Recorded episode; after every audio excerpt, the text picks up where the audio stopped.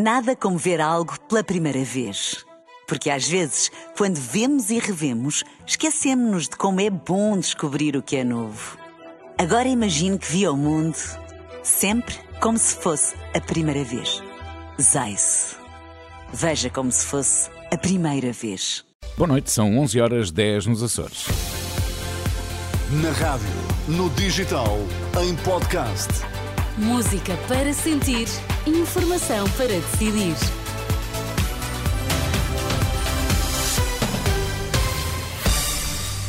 A começar a edição da noite, para já as notícias em destaque. Sporting e Benfica venceram os jogos desta noite, tudo na mesma na frente do campeonato. A Antram está preocupada com o bloqueio de várias estradas em França e que prejudica camionistas portugueses.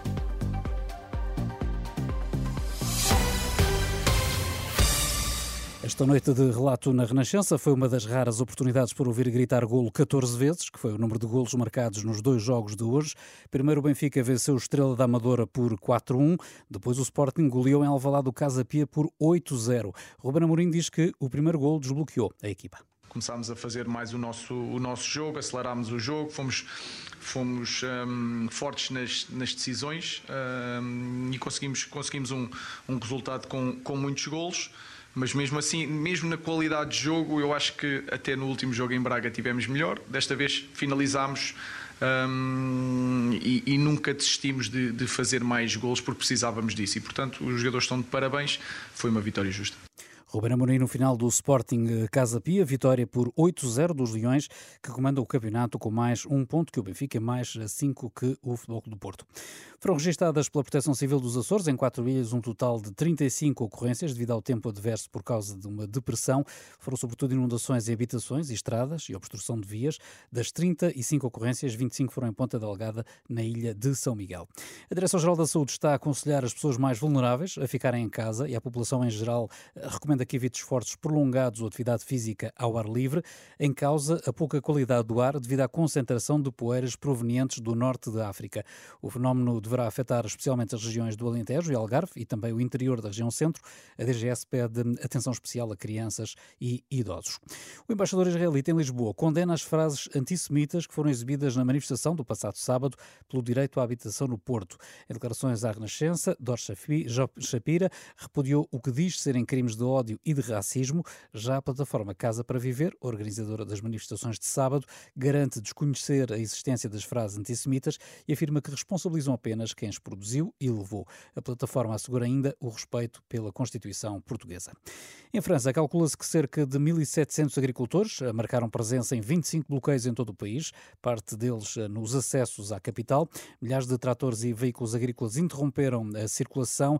Eh, os agricultores reclamam medidas para fazer face à inflação e custos acrescidos com a guerra na Ucrânia. Quinta-feira, o presidente Macron deverá propor à presidente da Comissão Europeia mudanças na política agrícola comum. A Antram, a Associação Nacional de Transportadores Públicos Rodoviários de Mercadorias, manifesta, entretanto, preocupação com o bloqueio de várias estradas em França. Ouvido pela Renascença, André Almeida, porta-voz da Antram, não tem dados concretos, mas garante que é uma situação que já tem impacto no transporte que está a ser realizado por camionistas portugueses. Temos um impacto direto nas empresas que é ser imediato e já se faz sentir. Esta situação já tem uma semana e, portanto, estas empresas já estão a sentir há mais de uma semana os impactos de atrasarem entregas, não conseguirem fazer entregas, os próprios clientes dos quais elas dependem para a sua própria sobrevivência não conseguem receber as mercadorias e, portanto, tudo isto tem um impacto direto. Nesta data não é possível cifrar, mas que brevemente eh, as empresas conseguirão apurar junto dos seus clientes e, e logo se verá qual será o impacto que neste momento é, é, é muito preocupante a situação a que as coisas estão a chegar se isto se mantiver por mais um par de dias. André Almeida afirma que, para já, ainda não há problemas no abastecimento de bens de primeira necessidade, mas diz que essa é uma possibilidade em aberto caso o protesto se prolongue. Não há problemas no abastecimento em Portugal de bens de primeira necessidade. Eh, e esta situação, se se mantiver por uma semana, as cadeias de abastecimento provavelmente não sofrerão uma disrupção que o consumidor final possa sentir em função daquilo que são os estoques. Mas, se esta situação continuar, obviamente que isto vai se sentir eh, mais rapidamente, porque nós tivemos hoje 20 autoestradas bloqueadas. Se amanhã tivermos mais 20 eh, autoestradas bloqueadas em França, como tem acontecido ao longo dos últimos dias, o impacto poderá ser muito grande. Nestas declarações à jornalista Marisa Gonçalves, o porta-voz da Andram diz acreditar na sensatez do governo francês e dos sindicatos para chegarem a um entendimento. Entretanto, há já um acordo de princípio entre os embaixadores da União Europeia para utilizar na reconstrução da Ucrânia os lucros dos bens russos que foram congelados no âmbito da guerra. São 15 mil milhões de euros que estão em jogo. O anúncio foi feito pela presidência rotativa do Conselho nas mãos da Bélgica através da rede social X. Já a seguir, a edição da noite. Edição da noite.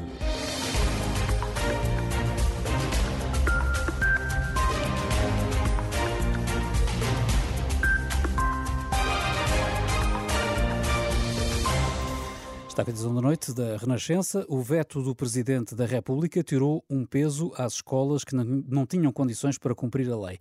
É a reação do Presidente da Associação Nacional de Dirigentes Escolares, depois de Marcelo Rebelo de Sousa ter devolvido ao Parlamento o diploma sobre a autodeterminação da identidade de género, também conhecida pela polémica das casas de banho mistas.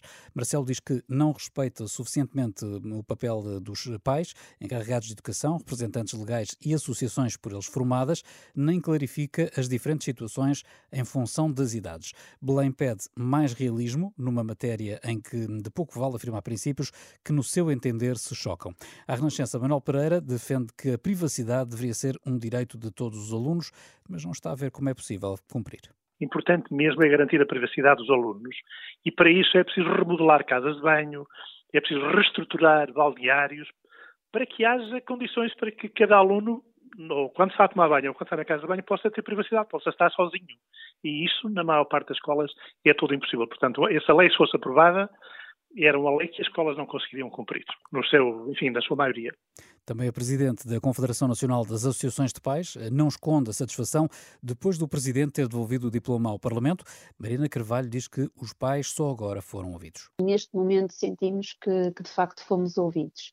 Uh, inicialmente não tínhamos sido considerados na, na, na aprovação nem na redação da, da, lei e agora vemos uh, a oportunidade de, de, sermos envolvidos para que de facto uma, uma lei no futuro possa corresponder e possa de facto servir a comunidade educativa, especialmente as nossas crianças e jovens. Ainda no plano das reações, a Renascença ouviu Teresa Amial, que promoveu uma petição que reuniu mais de 50 mil assinaturas eh, contra o diploma, que tinha sido aprovado no Parlamento. Esta diretora de uma instituição particular de solidariedade social, eh, com creche e jardim de infância, salienta que valeu a pena a sociedade civil mobilizar-se e afirma-se em sintonia com a justificação dada pelo Presidente. O Sr. Presidente diz, e cito aqui assim, que o facto do decreto não respeitar suficientemente o papel dos pais encarregados de educação representantes legais e associações por ele formadas. E isto uh, é de facto, era uma coisa que estávamos a ver, uh, era realmente uma falta de respeito enorme por todas estas instituições e é muito bom de ver que ainda vale a pena uh, a sociedade civil mexer-se, chamar a atenção para estes direitos Reações eh, recolhidas pela jornalista Fátima Casanova depois de conhecido o veto presidencial ao decreto sobre autodeterminação da identidade de género. Eh, no plano partidário, o presidente do Chega considera que o presidente da República esteve bem. André Ventura diz que o PS está refém da extrema-esquerda e com a ânsia de provocar a cultura dominante e quis avançar sem consulta, sem maioria, sem apoio na sociedade civil para uma medida destas. O líder do Chega diz que Marcelo deixa claro que esta norma não entrará em vigor nesta legislatura e deixa claro que só uma nova maioria o poderá corrigir. Ora, o PS, por Pedro Delgado Alves, lamenta o veto de Belém. Lamentamos a opção do Sr. Presidente, parece-nos que faz uma leitura que não é completa do, do, do, da questão. Eh, muitas das dúvidas que são apontadas no veto estão respondidas uh, na lei da autodeterminação de género. Este, este diploma apenas regulamenta um aspecto. Preferíamos, obviamente, que tivesse sido promulgado e, obviamente, uh, estamos interessados em, logo que possível, retomar o processo legislativo e garantir que, para um assunto que é relevante para muitas centenas de jovens, possa haver uma, uma resposta equilibrada, ponderada da parte da, da parte da administração escolar, que era só isto que esta, que esta lei pretendia fazer. Pedro Delgado Alves à Renascença, mais à esquerda, a deputada do Bloco, Joana Mortágua, também promete levar o tema de novo à Assembleia, diz que não encontra explicação para esta decisão do Presidente da República. A lei da autodeterminação de género é uma lei que já está aprovada há alguns anos. É uma lei que reconhece direitos, que protege direitos às pessoas, que já existe no país, que nunca, nunca teve nenhuma, nenhum problema, pelo contrário, uh, todas as instituições estão obrigadas a ela, todo o país está obrigado a ela, e aquilo que esta lei fazia era regulamentar a aplicação desta lei nas escolas. E em medidas como a formação de profissionais, em medidas como a criação de canais de denúncia, de proteção em relação ao bullying, de criação, de criação de contextos de segurança e de conforto para todas as crianças. Eu não consigo compreender os argumentos do, do Sr. Presidente da República em relação a uma lei que recebeu consenso e que, na verdade, é a regulamentação de uma outra lei que já está promulgada uh, e que não levantou questões. Joana Mortágua, ouvida pelo jornalista João Pedro Quezado. Também esta segunda-feira, Marcelo devolveu ao Parlamento o diploma sobre o nome próprio neutro. Numa nota no site da Presidência, defende-se que o diploma não garante o respeito pelo princípio da liberdade das pessoas, já que prevê mudança de nome sem que terceiros sejam informados. Edição da noite. O CDS da Madeira pede a saída imediata de Miguel Albuquerque, erguido por suspeitas de corrupção. Em conferência de imprensa no Funchal, Rui Barreto, o líder dos centristas madeirenses, defendeu que o ainda presidente do Governo Regional não tem condições para continuar. O senhor representante da República, Dr. Irineu Barreto, deverá aceitar com efeitos imediatos a admissão do senhor presidente do Governo Regional com todos os efeitos legais daí decorrentes. Perante a presente realidade, entendemos que não estão reunidas as condições necessárias para que uma discussão e respectiva votação do orçamento na Assembleia Regional ocorra de forma natural e na defesa dos interesses da região autónoma da Madeira. Declarações eh, do líder do, do, líder do CDS Madeira, que integra a coligação governamental na, naquele arquipélago, horas depois de Miguel Albuquerque ter apresentado a admissão do cargo do presidente do Governo Regional ao representante da República. Um pedido que, no entanto, não tem efeitos imediatos para permitir a votação do Orçamento Regional marcada para a próxima semana. Cristina Pedra vai assumir a presidência da Câmara do Funchal. Até agora, vice-presidente, ocupa o lugar deixado por Pedro Calado, que renunciou ao mandato devido a suspeitas de crimes de corrupção. Entretanto, devido à greve dos funcionários judiciais, as horas extraordinárias foi adiado para amanhã o início do interrogatório aos três arguídos da Operação Judicial na Bandeira. À saída do Tribunal, o advogado do empresário Avelino Farinha referiu que também há lapsos por parte do Ministério Público que têm de ser resolvidos. O primeiro suspeito deve começar a ser ouvido amanhã pelas 10 e meia da manhã. Ao mesmo tempo, os advogados vão consultar as mais de 30 caixas com documentos do processo. Edição da noite.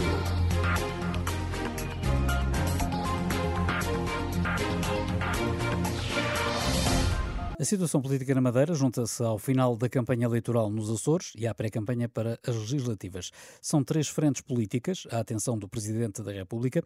No caso da Madeira, Marcelo Rebelo de Sousa não pode dissolver a Assembleia, a Assembleia Legislativa Regional de imediato, se essa for a sua intenção.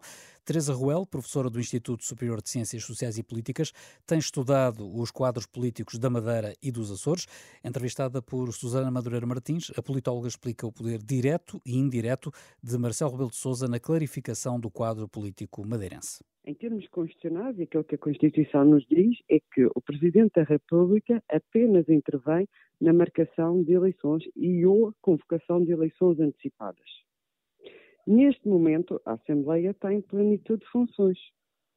O Governo também está em plenitude de funções. Aquilo que, a informação que temos até agora e os dados de que dispomos é que existia um pedido de substituição do Presidente do Governo Regional e, e o Presidente do Governo Regional proporá um nome substituto ao representante da República, que aceitará ou não. Portanto, neste momento, uh, uh, Marcelo Rebelo de Sousa, se falar de dissolução, está a, a, a, a, ultrapassar diversos passos que têm que ser dados em primeiro lugar. A dissolução da Assembleia uh, Regional, por exemplo, aconteceu nos Açores. Por via do quê? Do momento legislativo da aprovação do orçamento. Esse, essa rejeição deste instrumento de governação, o orçamento, na Assembleia, fez cair o governo. Não é a mesma situação. Aqui o que é que temos é um pedido de substituição de um elemento do governo. A Assembleia ainda não entra neste, eh, neste momento. e pode não entrar. E pode não entrar. Neste momento apenas existe o pedido de substituição do Presidente do Governo Regional. E este, este pedido de substituição é apresentado ao representante da República. Outro elemento que entrou aqui nesta equação foi a solicitação de eleições antecipadas por parte de vários partidos e a comunicação social também uh, uh, levantou esta questão. E aquilo que o professor, uh, aquilo que o Presidente da República acabou por dizer foi: este não é o meu momento, eu não tenho poderes para intervir neste momento, eu só posso convocar eleições antecipadas passados seis meses do ato eleitoral, que ainda não fez esses seis meses. No entanto, Marcelo Rebelo de Sousa também interveio neste processo de uma forma menos direta, ou mais direta, enfim, quando lançou as condições em que a substituição do Presidente do Governo Regional deveria ser feita, elencando e indicando alguns, alguns pressupostos para este novo substituto, designadamente o não fazer parte do, do, do elenco governativo neste momento. Portanto, se por um lado o Presidente disse no momento uh, uh, já uh, a jusante que não tinha poderes para convocar eleições antecipadas, por outro lado, a montante já tinha criado as condições para a substituição do Presidente do Governo Regional. Portanto, se por um lado não tem competências para convocar eleições, mas interferiu de alguma forma naquele que é a substituição do, do, presidente do governo regional. Politóloga Teresa Ruel, entrevistada por Susana Madureira Martins. E se as eleições fossem hoje, o Partido Socialista voltaria a ser o partido mais votado com 30%, a Aliança Democrática surge a mais de 3 pontos percentuais, com 26,7%. São os dados da sondagem das sondagens, o agregador de todas as sondagens que a Renascença disponibiliza online até às legislativas. O resultado traduz um empate técnico, já que a diferença entre ambas as forças está ainda dentro da margem de erro. No seu limite superior, a AD está mesmo 0,6 pontos percentuais percentuais acima daquele que é o valor mais baixo do PS. A sondagem das sondagens reforça a terceira posição do Chega, com 17% das intenções de voto. Bloco de Esquerda sobe ao quarto lugar com 7,8%, acima da Iniciativa Liberal que registra 5,3%. Seguem-se CDU com 3,2% das intenções de voto, PAN com 2,2% e Livre com 1,8%. Olhando para estes dados, perguntámos ao comentador da Renascença, Henrique Monteiro, se as intenções de voto no PS podem levar a uma derrota estratégica, uma vez que o partido está 11 pontos percentuais abaixo do resultado das legislativas de 2022. Eu não diria que é uma derrota da estratégia socialista, pelo contrário, neste sentido. O Partido Socialista, depois de oito anos de governo, eh, com aquilo que lhe aconteceu, com os casos todos, os casinhos, as TAPs, já nem me lembro de tudo, mas conseguir ainda estar à frente das sondagens, acho que é extraordinário o, tudo apontaria para que fosse a oposição a estar à frente das sondagens, eh, no sentido em que eh, é natural haver alternância em democracia e, e, portanto, ser um outro partido a substituir aquele que está no governo. Ora, o, o que acontece é que, de acordo com a sondagem das sondagens e com as sondagens isoladamente, isso pode vir a acontecer porque a esquerda pode não ter maioria no Parlamento, mas de qualquer forma eh, também temos um pouco a ideia que o partido mais votado provavelmente pode ser ainda o Partido Socialista, não é? Uma das questões que se colocam sempre tem a ver com algum, enfim, algum limite alcançado por alguns partidos em sondagens. É uma interpretação extremamente subjetiva. Uh, os analistas uh, dividem -se sempre sobre isso. E pegando em dados concretos, por exemplo, a AD que nesta sondagem das sondagens neste momento está com 26,7%, está abaixo da soma dos partidos eh, PSD, CDS e PPM nas legislativas, que foi de 30,7%. Significa que há ainda um espaço um, grande para a AD crescer? Eu penso que há um espaço bastante grande para a AD crescer se a AD conseguir, demarcando-se do Chega, uh, conquistar eleitores ao Chega, porque o, o a mim parece-me que todos os partidos perdem, bem, o Partido Socialista em relação às últimas eleições perde para aí 11%, se não estou em erro.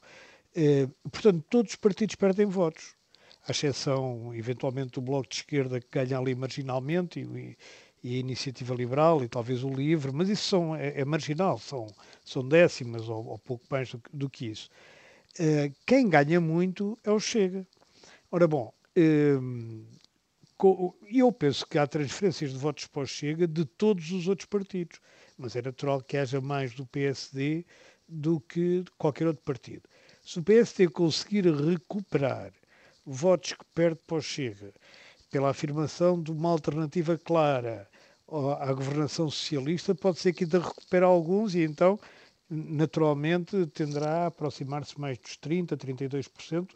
Estou a dizer agora o conjunto da AD, não é? Uh, até 10 de março, mas parece-me isso já uma coisa bastante difícil. Não, não diria impossível, mas é bastante difícil. Uh, tanto mais que isso também não afeta o score do PS, uma vez que aqui se trata do, de uma transferência de votos entre a direita e não da esquerda para a direita. E que leitura podemos fazer de um tradicional eleitorado uh, volátil ao centro que sempre variava historicamente entre PS e PSD? O Chega intromete-se nesta equação?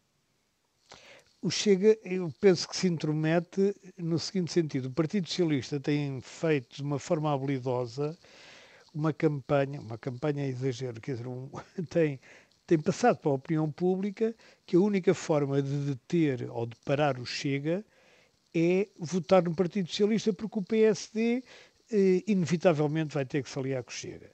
Isto é curioso porque é um bocado a estratégia do ou nós ou o caos, que era também a estratégia de Cavaco, ou quem não é por nós é contra nós, que foi mais a, anteriormente a estratégia do Salazar, digamos, quer dizer, porque há, há de facto muita gente entre o Partido não Socialista que não é adepta do Chega, pelo contrário, combate o Chega, mas hum, a questão é esta: o Partido Socialista conseguiu fazer nos últimos oito anos eh, inverter a situação, ou seja, antes era a esquerda que não somava, porque era impensável o Partido Socialista coligar-se com o Partido Comunista ou com o Bloco de Esquerda.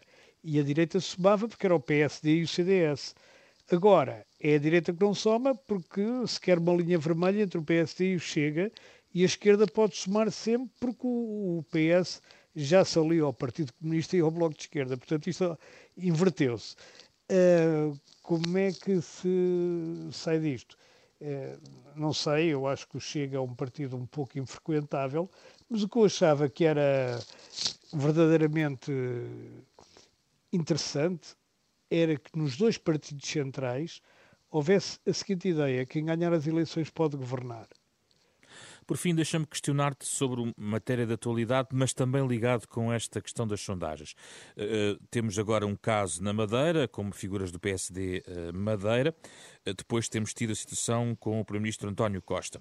Uh, independentemente dos paralelos, das diferenças entre os dois casos, são processos judiciais que se intrometem, digamos, no jogo uh, político. Começaste por dizer que era até extraordinário que o PS, apesar destes casos todos, ter mantido, ter conseguido manter uh, uma, um certo score eleitoral. Da mesma medida, isso poderá indiciar que o eleitorado é se calhar mais sensível a votar com o bolso, ou seja, com a economia, do que estar eh, sensível a casos de um lado e do outro e, portanto, pode até, por exemplo, eh, não, eh, enfim, não acreditar negativamente ao PSD um eventual caso Albuquerque? Acho isso perfeitamente possível.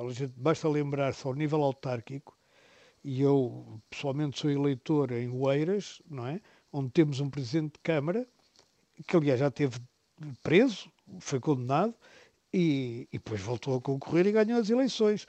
Há muita gente que prefere provavelmente a eficácia do que a ética. A gente, eu, pessoalmente, acho isto lamentável, não é? Mas, mas quer dizer, não sou eu que decido as eleições e, portanto, é muito provável que as pessoas votem muito mais com a carteira e com os interesses, eh, digamos, próprios, o que também é natural, e, quem dá mais. E por isso é que a gente assiste provavelmente a este tipo de leilão. Quem é que dá mais pensão, quem é que dá mais salário mínimo, quem é que dá mais salário médio, quem é que dá mais isso tudo. E eh, muito pouca gente, infelizmente, eh, fala sobre o crescimento económico que o país necessita para poder concretizar esse tipo de promessas.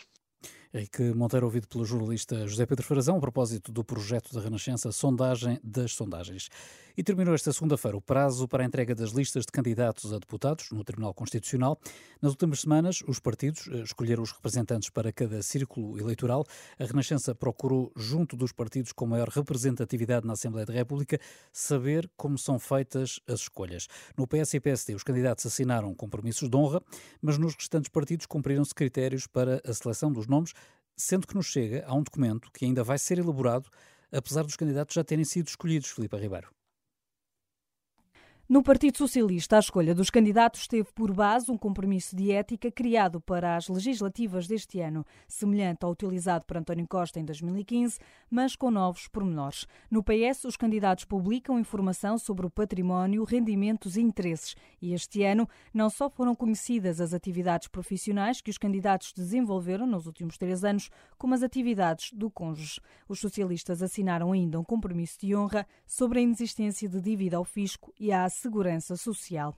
E outra das novas exigências deste ano, o PS estabelece que os deputados devem manter a transparência na relação com entidades públicas e que os deputados assumem responsabilidade de renunciar ao cargo assim que pronunciados ou condenados em primeira instância por crime doloso contra o Estado. Aliás, sobre casos judiciais, só o PS e o PSD é que são totalmente claros. No caso do PSD, há um regulamento aprovado pela Comissão Política Nacional em novembro do ano passado que estabelece que das listas de candidatos ficam afastados os pronunciados ou condenados em primeira instância em crimes contra o Estado. E é definido que o deputado em funções deve suspender o mandato se estiver envolvido em algum crime contra o Estado ou relacionado com o desempenho de funções públicas.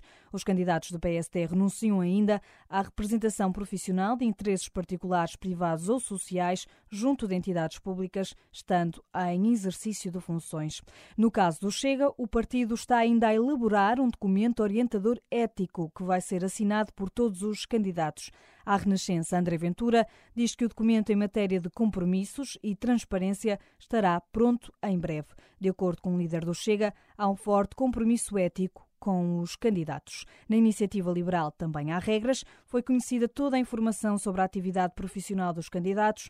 À Renascença, o partido indica que os estatutos da iniciativa liberal já prevê que a violação do sentido ético pode levar o candidato eleito a ser afastado do partido. Na CDU, que integra PCP e Verdes, o processo de escolha é feito com a garantia de que os candidatos têm ligação e intervenção nos vários domínios da vida, com o compromisso ético para o exercício de cargos políticos. Já no Bloco de Esquerda, a direção do partido recolheu toda a informação sobre o percurso profissional e a situação fiscal dos primeiros candidatos em cada círculo eleitoral. Filipe Ribeiro com os critérios e os regulamentos éticos dos partidos para a escolha dos candidatos a deputados. E a caminho das eleições, a desinformação e o peso das eh, redes sociais é um problema grave que preocupa a Comissão Nacional de Eleições. Quem o reconhece é o próprio porta-voz da CNE. Em entrevista à Renascença, Fernando Anastácio garante que a Comissão acompanha esta questão, mas admite ter pouca margem para atuar.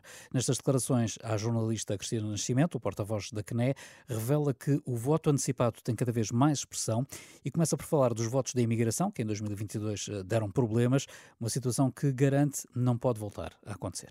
Ficaram marcadas, é facto, por uma realidade que não pode voltar a acontecer. Nós podemos concordar com a lei, podemos discordar da lei, eh, mas enquanto ela existir, temos que a cumprir. Eh, e aí a competência para mexer na legislação cabe ao legislador. A lei é muito clara. Diz que no voto por correspondência, o voto que é enviado deve vir dentro de um subscrito, que por sua vez é colocado dentro de outro subscrito, onde conjuntamente se mete uma cópia do cartão de cidadão e o, o envelope com o voto lá dentro. E deve ser remetido. E quando é aberto, é aberto o envelope exterior, verifica-se que aquele envelope vem acompanhado de um cartão de cidadão e o envelope, o tal envelope é metido numa urna, portanto, anonimamente, não há qualquer possibilidade depois, quando esse segundo envelope for aberto, de saber-se quem é que votou, portanto, isso é uma preocupação que as pessoas têm, desfaço-a desde já aqui, portanto, não há esse problema, mas a lei obriga a isso. O legislador, de facto, podia ter mudado essa questão nestes dois anos. Admite que até teria esse objetivo Acha que houve um certo desleixo por não ter sido acautelada com alguma urgência esta matéria, porque isto, enfim, as eleições, não, como não se vê, injusto. nunca há calendário. Eu não quero ser injusto, quer dizer, vamos dizer, tínhamos um calendário previsível de quatro anos, não é? O calendário foi interrompido, o Parlamento até tinha criado uma comissão, uma comissão com, uh, permanente com uma comissão específica para a reforma, para a revisão do sistema eleitoral. Portanto, admito que seria essa a vontade, foi, foi impossível. Os tempos, os tempos da política sobrepuseram-se e é assim. Quanto aos eh, residentes em Portugal, vai haver voto em mobilidade, voto antecipado? Para as europeias já se sabe, vai existir? Para as legislativas, quais é que vão ser as regras? Isto é sempre uma matéria que para o cidadão comum ficam sempre... Para as legislativas vão ser rigorosamente as mesmas que foram da outra vez. Ou seja, há na mesma o voto antecipado para aquelas situações que estão definidas na lei, os doentes, os estão presos, estão deslocados no estrangeiro, por razões, por razões especiais, por profissionais, em certo tipo de funções, e há o chamado voto, o voto antecipado, ou seja, que tem vindo a crescer muito significativamente, ou seja, é a possibilidade de quem sabe que naquele dia da votação não vai estar no seu círculo eleitoral, pode fazer um requerimento no sentido de que vote na semana anterior no sítio onde está. E isso vai acontecer, naturalmente. Aliás, esse instituto do voto antecipado, portanto, a possibilidade da pessoa escolher onde vai votar na semana anterior, tem crescido de uma forma muito significativa. E, portanto, os municípios também estão organizados no sentido de da criação das mesas de votos especiais para, para esse mesmo dia. E para esse voto antecipado vão estar criadas mais mesas de voto para este, Sim, para este eu penso que haverá uma, há uma leitura e há uma avaliação de como é que a situação está a evoluir. Aliás, tivemos alguns constrangimentos, por exemplo, em Lisboa, da primeira vez, depois já melhorou substancialmente nas vezes seguintes. Se uh, eu for uma dessas pessoas um, que tem que votar com uma semana de antecedência, como é que eu me posso inscrever, como é que se processa e isso invalida se caso exista alguma alteração de planos que eu no próprio 10 de março possa ir eh, à minha mesa de voto habitual? Há um período que está previsto na, na legislação, eh, onde as pessoas eh, terão, portanto, que fazer o requerimento com vista a que possam votar é o chamado voto em mobilidade e que essa intenção, essa intenção de votar antecipadamente deve ser feita entre o dia 25 de fevereiro e o dia 29 de fevereiro. Se por alguma razão não puder votar nesse, nesse dia, nada impede que vá depois ao, ao, ao, onde está recenseada no dia, no dia de votar. Sempre que nos aproximamos das eleições, voltam sempre as questões uh, da participação e, e, da abstenção. O voto eletrónico é sempre apontado como indispensável nesta matéria para ajudar a diminuir o nível de, de abstenção. Por que é que ainda não há voto eletrónico? E sem estar a querer endossar, uh, é, assim, cabe a um antigo órgão que é a Assembleia da República definir eh, essa matéria e esse será um enquadramento legislativo. É evidente, eu não tenho dúvidas, e na Comissão Nacional de Eleições não tenho dúvidas, que as ferramentas informáticas, as tecnologias, chegarão e estarão, já estão na, nas eleições. E elas vão ser uma ferramenta para nos facilitar, tanto no, ou no voto, ou no escrutínio, ou no recenseamento. Agora, há, há dois fatores que, que para nós são, são essenciais. Uma é a confiabilidade do voto e outra é a garantia da pessoalidade do voto. E que a pessoa, quando, e que a pessoa, quando exerce o seu direito de voto, faz de uma forma livre, sem qualquer constrangimento. É evidente que a votação presencial, perante uma mesa eleitoral, eh, garante-nos isso. Claro que isto cria um, ao cidadão um encargo, um encargo adicional, que é deslocar-se à sua mesa de voto. Provavelmente seria mais fácil para a pessoa ter um telemóvel e votar. Acha que hoje estamos um pouco mais longe do voto eletrónico do que estávamos há meia dúzia de anos? Eu não digo que estamos mais longe, estamos é mais cientes talvez das preocupações, isso sim. Temos exemplos internacionais uh, que nos levam a, a, a refletir e a ter algumas reservas e por isso faço, acompanho nessa leitura que estamos um pouco mais longe, no ponto de vista da dúvida, mas, mas por outro lado também estamos mais perto no ponto de vista da necessidade de encontrar alternativas. Ah, vamos ter uma inovação, não nas legislativas, mas sim nas europeias, que é o chamado for, força de termos hoje disponíveis os cadernos eleitorais desmaterializados. A legislação nas europeias vai permitir que um cidadão vote em qualquer sítio sem fazer nenhum requerimento prévio, sem nada. Se eu estou, por, por acaso estou em Bragança, no dia, do dia, no dia 9 de junho, com toda a facilidade posso ir a uma mesa de voto em Bragança e voto apesar de estar recenseado em Lisboa. Nestas eleições vai-me perguntar, mas porquê é que não acontece nas legislativas? Porque a lista para as eleições europeias é uma lista única e, portanto, o boletim de voto é o mesmo em todo o país. Nas eleições legislativas, o boletim de voto em Lisboa não é necessariamente igual ao boletim de voto no Porto ou porque há partidos que concorrem num círculo e não concorrem noutro. Portanto, seria materialmente impossível em cada uma das mesas do país ter os boletins de voto de todos os círculos eleitorais para responder àquele, àquele cidadão e depois levantaria-se até problemas de confidencialidade. É da vida. Vamos então passar à, à desinformação. A CNE vai estar atenta a este fenómeno? Tem forma de atuar, de fiscalizar? Como é que a CNE pode eh, trabalhar neste campo da, da desinformação? É um problema, é um problema uma realidade está aí. Nós estamos preocupados com isso. Temos acompanhado este tema. Isto também liga muito com, até também com a comunicação social. Temos uma, um problema grave, grave, quer dizer, sim, ganha atualidade, porque é cada vez mais o peso das redes sociais, que são órgãos relativamente regulados, a única coisa que têm é as políticas, as políticas corporativas de, de, das entidades gestoras das plataformas, que não digo que não façam um esforço também sobre isso, fazem, acredito que sim, mas é o único, é o único meio de filtragem que temos. E a única forma que temos de intervir, nessa, que hoje a lei tem, nos permite intervir nessa matéria, é através do, de uma intervenção jurisdicional. Num contexto eleitoral, por vezes isto é difícil, considerando a morosidade. Portanto, há que encontrar aqui mecanismos expeditos de, de, nós. A própria legislação portuguesa precisa, na nossa perspectiva, de ser. Sabemos que há manipulação e que a manipulação, por vezes, eh, se não for eh, desmontada, corre o risco de poder influenciar e criar distorções. E há também os ataques mesmo ao sistema. É uma prioridade que nos convoca para refletir sobre ela e que nos convoca também, se calhar, no próximo uh, legislatura, discutir também que os partidos políticos olhem para esta matéria, porque temos, se calhar, que também fazer algumas afinações no nosso, até no nosso enquadramento legislativo, para permitir que a quem o poder político entender essa capacidade, dar ou dotar os mais. Mas essencialmente são meios de coordenação, meios. Portanto, porque até acho que este combate da desinformação em Portugal se calhar precisa ter uma dimensão europeia, não se faz exclusivamente a nível interno.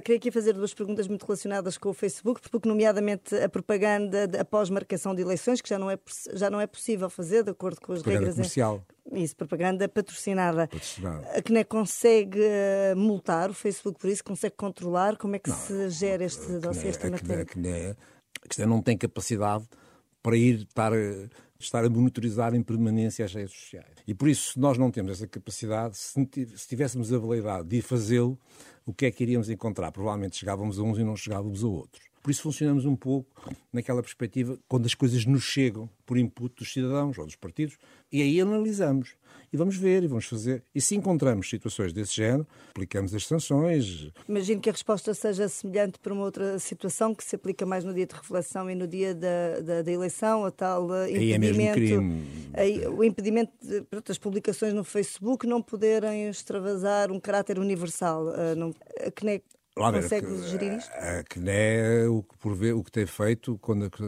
tenta, aos, aos, aos, responsáveis da página, aí não consegue direto pela plataforma, porque não tem mecanismos em tempo útil para pedir para retirar à plataforma. Muitas das vezes, como são pessoas perfeitamente identificáveis, candidatos e coisas do género, fazemos até injunção direta e contacto direto, no sentido para retirar. E, e muitas vezes esse assunto é resolvido.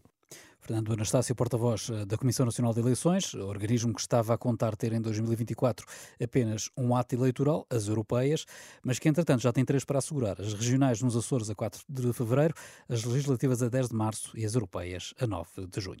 Fica por aqui a edição da noite. Edição da noite.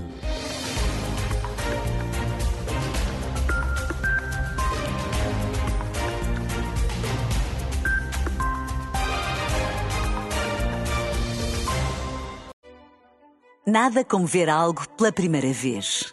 Porque às vezes, quando vemos e revemos, esquecemos-nos de como é bom descobrir o que é novo. Agora imagine que viu o mundo sempre como se fosse a primeira vez. Zais. Veja como se fosse a primeira vez.